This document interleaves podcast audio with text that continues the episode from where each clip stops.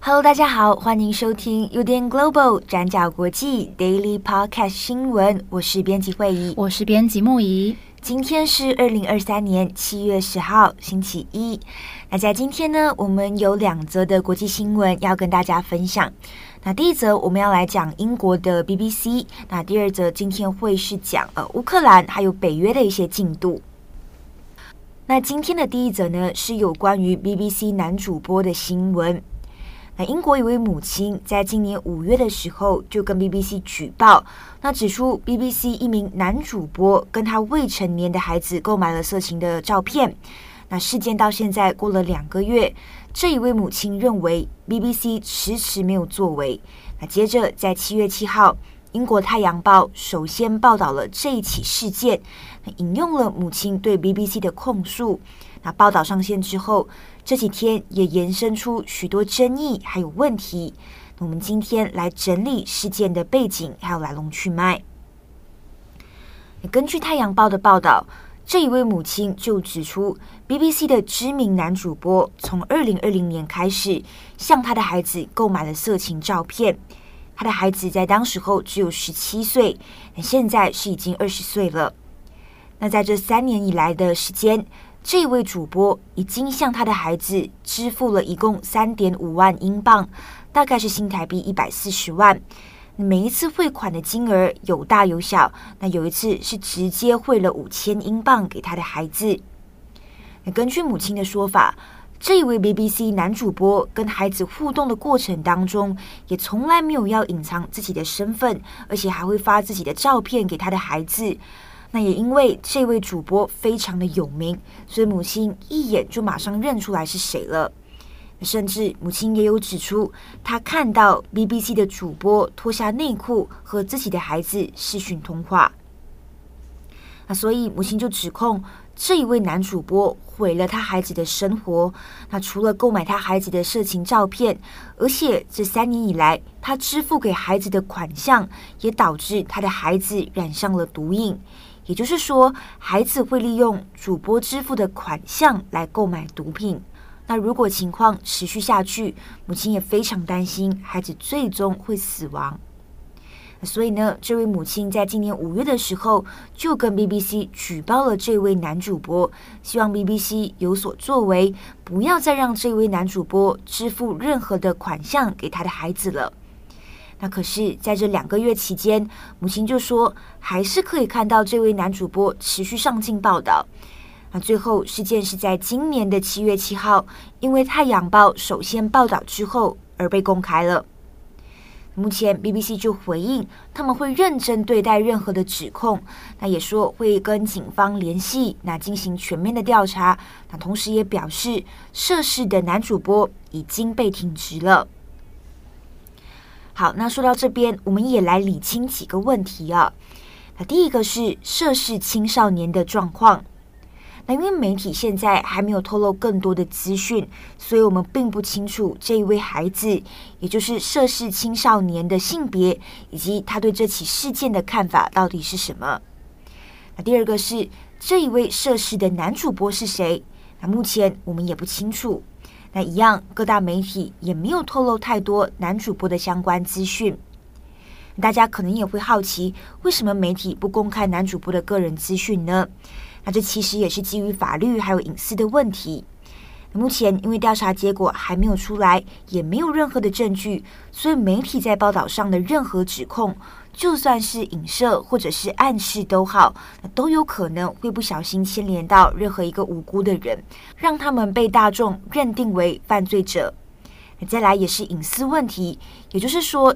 假设媒体今天曝光了这位男主播的资讯，那万一到最后警方撤销案件了，那这位男主播可能还是会因为媒体的曝光而遭受到不合理的伤害。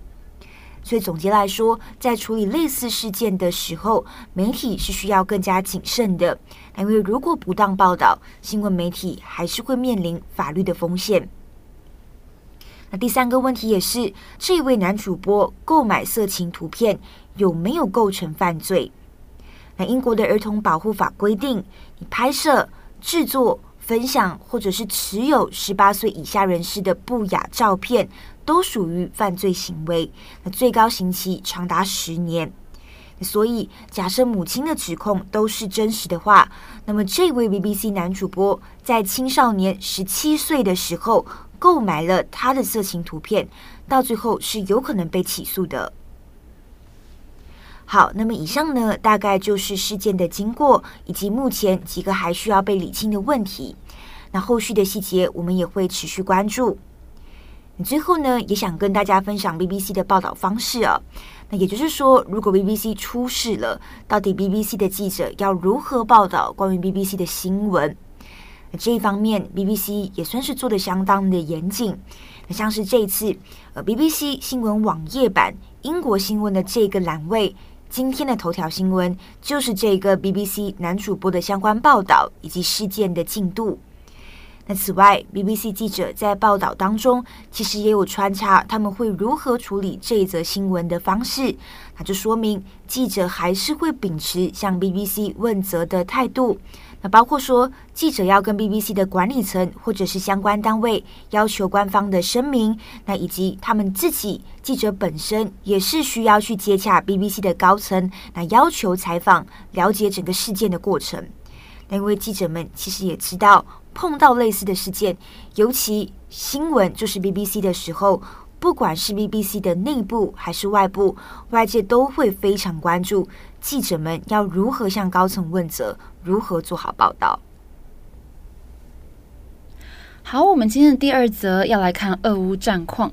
在刚刚过去的星期六，七月八号，是俄罗斯入侵乌克兰的第五百天。那再加上北约峰会也即将在七月十一号登场了，那我们今天会综合来看目前俄乌的最新战况，以及有关乌克兰是不是能够加入北约的这个讨论。那接下来的内容我们会分成几块来谈，分别是乌克兰反攻的进展、带回的战俘，还有美国最新公布会提供的武器，以及最后我们来谈北约的议题。那首先在俄乌战况的部分。乌克兰发表最新的声明，表示乌军在六月开始发动的反攻计划已经逐渐的取得了一些进展。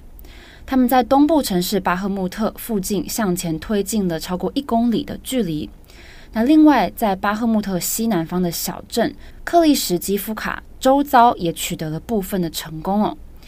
那乌军表示，如果成功的拿下了这个小镇，那对于夺回巴赫穆特会很有帮助。不过，针对巴赫穆特地区的战况，俄罗斯的描述跟乌克兰是有差距的。像是俄罗斯对于这个克利什基夫卡的描述，是他们击退了乌克兰的攻势，并且正在扫荡其中还留在这个区域的乌军哦，所以是有差距的。那另外，在乌东顿内茨克，俄军在七月八号早上十点左右，也是在开打第五百天的这一天，他们用火箭发射器炮击了一个重镇地区，叫做利曼，造成八个人死亡，十三个人受伤。而在这之前，俄军也袭击了乌克兰西部的利沃夫，造成十个人死亡，以及乌东的克拉马托尔斯科，也在上个星期遭到俄军的攻击，造成十三个人死亡。那这当中不幸丧命的平民，除了包含儿童之外，也包含了九十多岁的长者。那乌克兰总参谋部表示，乌军在顿内茨克南部和北部都做了进攻，但是先前乌军因为火力不足，让反攻行动遭到了阻碍。也希望西方国家能够尽快交付过去他们承诺要提供的武器。那以上分别是在巴赫穆特以及顿内茨克的战况更新。那在七月七号，泽伦斯基到了土耳其伊斯坦堡，跟土耳其总统厄多安进行了会谈。那在隔一天，他离开的时候，也从土耳其一起带回了五名乌克兰战俘。这五名战俘就是当初驻守在马利波亚速钢铁厂的乌军指挥官。亚速营在去年二月遭到俄军的围城，那他们死守了三个月之后，在五月宣布投降。那这五名指挥官也遭到了俄军俘虏。而到了去年九月，俄乌双方他们在土耳其的斡旋之下达成了换囚协议。俄军在协议中同意要释放这五名战俘，来交换五十五名俄军战俘。那这五名战俘也被转移到土耳其。但是俄军当时开出的条件是在战争结束之前，这五名战俘都不可以离开土耳其。那如今泽伦斯基接走了这五名战俘，他表示说，这五名指挥官撑过了俄军的俘虏，还花了三百多天的时间待在土耳其。那是时候要带他们回家了。那其中一名指挥官也在回到乌克兰之后对乌军喊话，他说。从今天开始，我们会持续与你们作战，战场上绝对有我们。而泽伦斯基带回战俘的这件事情也遭到俄罗斯的强烈抗议。克里姆林宫发言人佩斯科夫他指控乌克兰和土耳其违反了当时的换囚协议，也责怪土耳其没有事先通知俄罗斯，指控他们不守信用。那目前土耳其并没有就战俘事件公开发表评论哦。不过，俄罗斯跟土耳其的外交部长在七月九号的时候，已经透过电话来进行沟通。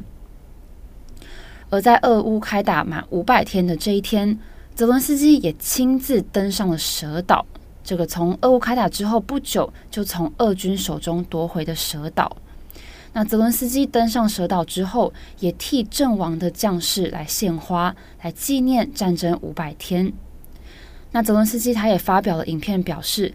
他在这个胜利之地，向过去五百天乌克兰的每一名士兵致上感谢。他也发誓将会尽全力的收复更多乌克兰领土。那乌克兰的反攻行动虽然现在有部分的成效，不过进展目前仍然相当的缓慢。美国政府在七月七号宣布，为了要提升乌军的战斗力，他们即将对乌克兰提供集束炸弹。美国的这个决定其实引发了相当大的争议，因为集束炸弹这种武器通常是在飞弹或是炮弹等等发射之后，在一块广大的区域上，从天空散布大量比较小的子炸弹，那用这种散开的方式来攻击多个目标。那这些子炸弹理当来说应该是要在撞击之后爆炸，但是按照过去使用的案例。有些子炸弹，它们落到比较湿软的土地上，并不会马上爆炸，而是落在这边成为未爆弹。那也就是说，未来如果有人捡到了或是踩到了这些未爆弹，特别是有些小朋友他们看到了，可能会把他们误认为是玩具哦，出于这种好奇心去碰触，那可能都会造成严重的死伤。那集束炸弹这种武器，早在第二次世界大战期间就已经被使用过了。那以及过去辽国跟越南也都使用过集束炸弹，但是在五十多年之后，现在依然还有很多子炸弹是埋在地下还没有爆炸。那也因此，全球有一百多个国家，包括英国、法国、德国等等，他们都签署了国际性的集束弹药公约，同意因为基于这种武器会对平民造成无差别影响，所以他们禁止使用这类的武器。那针对要不要提供集束炸弹，在美国政府内部其实也是辩论了长达半年多的时间，而且在这个决定宣布不久之后，现在在国际上也引发了争议。那乌克兰国防部长涅兹尼科夫在推特上发文指出，这些武器对于收复乌克兰国土以及拯救乌克兰人民的生命都会有巨大的帮助，因此他们非常欢迎美国的决定。但是涅兹尼科夫他也强调，乌克兰只会在收复国际公认乌克兰领土的过程当中使用这些弹药，也强调不会在俄罗斯领土上使用。好，那我们最后要来谈的是北约峰会。北约峰会即将在七月十一号登场，那地点是在立陶宛的首都维尔纽斯。维尔纽斯的位置。离俄罗斯本土大概只有一百五十一公里的这个距离哦，那离白俄罗斯的边境更只有三十二公里，所以这次北约峰会会选择在立陶宛，某种程度也是在展示对俄罗斯的贺阻。而俄乌战争开打五百天下来，北约在东北的防线实力其实也大为增强。再加上芬兰加入之后，北约现在从三十个国家增加到了三十一个国家，所以地缘政治也发生了变化。而对于北约的未来，外界也是大大的在关注乌克兰的动向。不过，美国总统拜登他表示，目前讨论乌克兰是不是能够加入北约的这个议题，其实还太早了。拜登说，现在还在战争期间，如果让乌克兰加入北约，那就意味着北约会跟俄罗斯开战，所以北约内部对于这个议题并没有达成一致的意见。那也因此必须要等到俄乌战争结束之后，北约盟国才可能会考虑是不是让乌克兰来加入。那拜登表示，他跟泽伦斯基已经针对这个问题进行过详细的讨论。那美国也承诺会持续的援助乌克兰。那拜登他也强调说，必须要帮乌克兰找到一条合适的道路，让他们在未来更有资格加入北约。而北约秘书长史托滕伯格跟泽伦斯基他们都表示，的确在战争结束之前，乌克兰不太可能能够如愿的加入北约。但是这次乌克兰将会在北约峰会上面要求更多来自各国有关安全的承诺。好，以上是俄乌最新的战况以及北约峰会。好的，那么以上呢就是今天的两则新闻更新。你节目的最后还是要再来呼吁一件事情，也就是我们上周也有在 Daily 上面跟大家的这个呼吁，也就是说，如果今天转角是一个人物的话，嗯，你觉得他会是什么样的一个人，或者是什么样的一个性格？也不一定要是人啦，就是你会怎么形容转角？应该这么说，或是一个什么样的形象？对，因为也有就是听友陆续私讯我们，跟我们说他感觉是一个战队，嗯，真的蛮像战队的耶，对，一个战队感。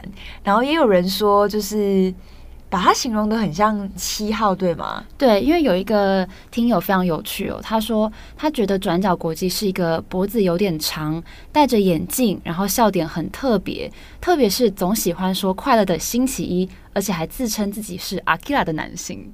这就是七号啊，对啊，所以不知道就是各位对我们的那个想象，或者说除了有七号的形象之外，嗯、呃，转角对于你们来说是一个什么样的存在？好了，对，任何的形容词，任何对，因为像之前听友也有说，嗯、呃，对他来说像是一种陪伴的感觉等等，所以我们也希望可以听听看大家的一些意见。对，没错。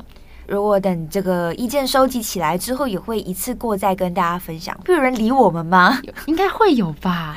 之前问大家咸芋头跟甜芋头，就一堆人对，你知道回复我们。对，我记得好像这一年来最热烈的一连串的讨论，应该就是甜芋头跟咸芋头这个议题。居然是这个。对啊，所以大家就是可以踊跃给我们多一点的一些想法跟想象。嗯，对，再次呼吁，还警告大家。好啦，祝福大家有一个美好的星期一。我是编辑慧怡，我是编辑木仪，我们下次再见，拜拜，拜拜。